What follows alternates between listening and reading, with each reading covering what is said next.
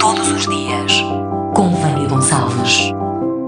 Dia 21 de junho, o Dia Europeu da Música. Foi escolhido o dia tradicional do solstício de verão com o objetivo de trazer os músicos para a rua. O primeiro Dia Europeu da Música celebrou-se em 1982 em França, por iniciativa do ministro francês da Cultura, Jack Lang.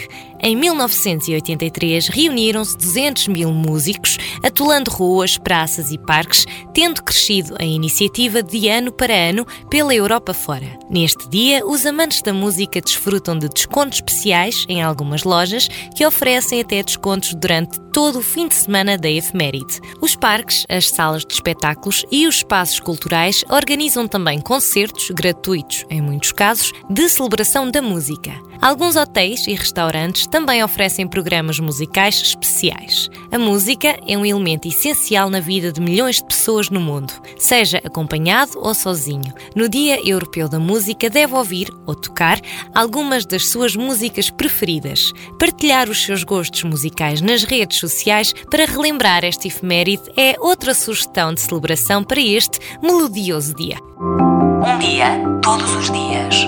Com Vânia Gonçalves.